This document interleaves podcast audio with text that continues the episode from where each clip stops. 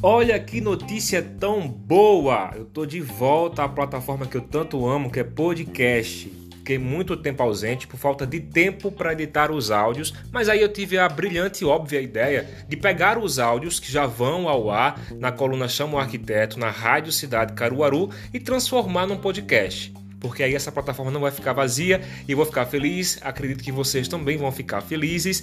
E como eu estou pegando o áudio de uma coluna que já tem um outro nome, que é a Chama o Arquiteto, eu vou também alterar o nome desse podcast, que hoje é Reforma Cast vai virar também Chama o Arquiteto.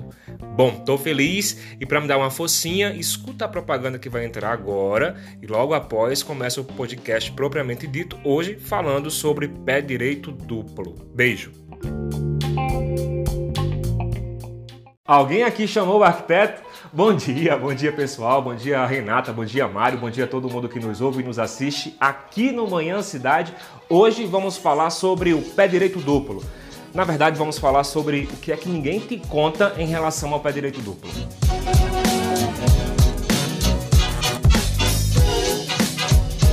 Esses dias eu estava no mercado e aí eu encontrei a ouvinte da Rádio Cidade e seguidora do meu Instagram, a Rosângela Araújo.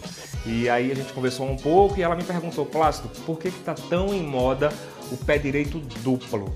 Eu disse, Rô, você me deu uma ideia para tratar no Chama Arquiteto e eu vou te responder isso lá.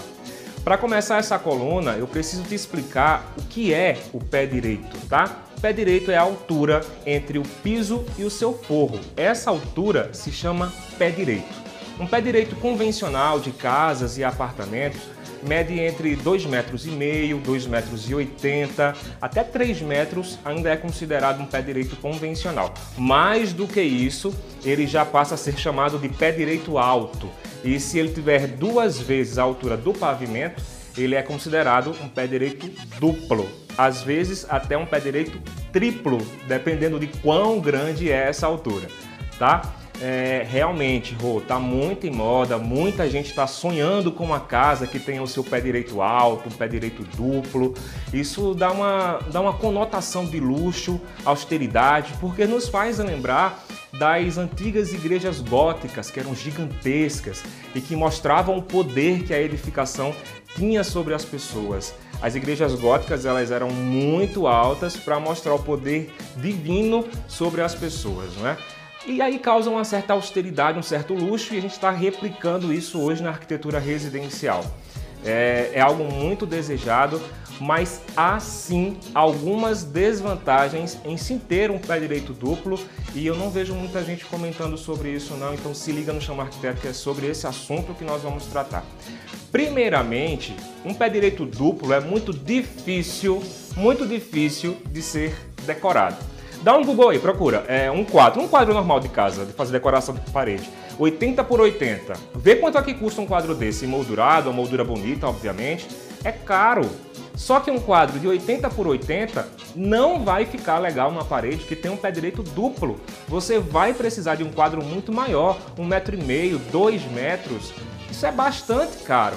Uma outra desvantagem é que a iluminação de um ambiente que tem o pé direito duplo jamais pode ser a mesma iluminação de um ambiente que não tem.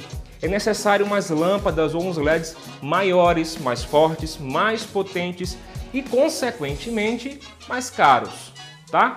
E uma coisa que fica muito bonita em um ambiente que tem um pé direito duplo é uma iluminação natural, uma janela enorme de vidro lá no alto, fazendo a luz do sol entrar em casa, se espalhar, dá uma sensação muito boa. Mas tu já pensasse como deve ser difícil limpar a vidraça lá dessa parede que está lá em cima? E uma outra coisa, o pé direito duplo ele jamais vai funcionar em um ambiente onde você busca mais aconchego como numa sala de vídeo, por exemplo, que você quer passar um final de tarde com a família, esparramado no sofá, assistindo filme.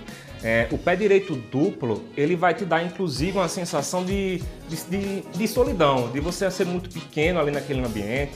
Não vai funcionar em um local que você procura aconchego, que você procura acolhimento, que você procura relaxar, como no seu quarto, por exemplo.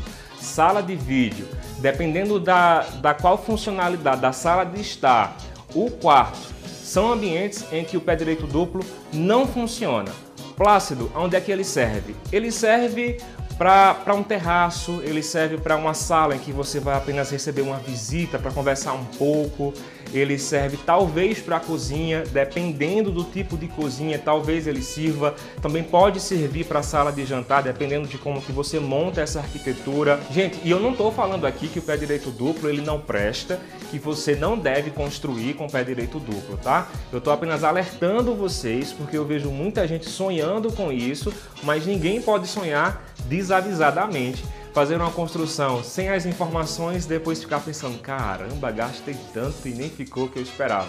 Tô aqui para isso, para ajudar vocês, tá bom? E se você ainda tem alguma dúvida sobre esse assunto, tem alguma sugestão de tema para o próximo Chama Arquiteto, manda mensagem para mim lá no meu Instagram, arroba Plácido Arquitetura, tô sempre online. Um beijo virtual e até a próxima segunda-feira. Tchau!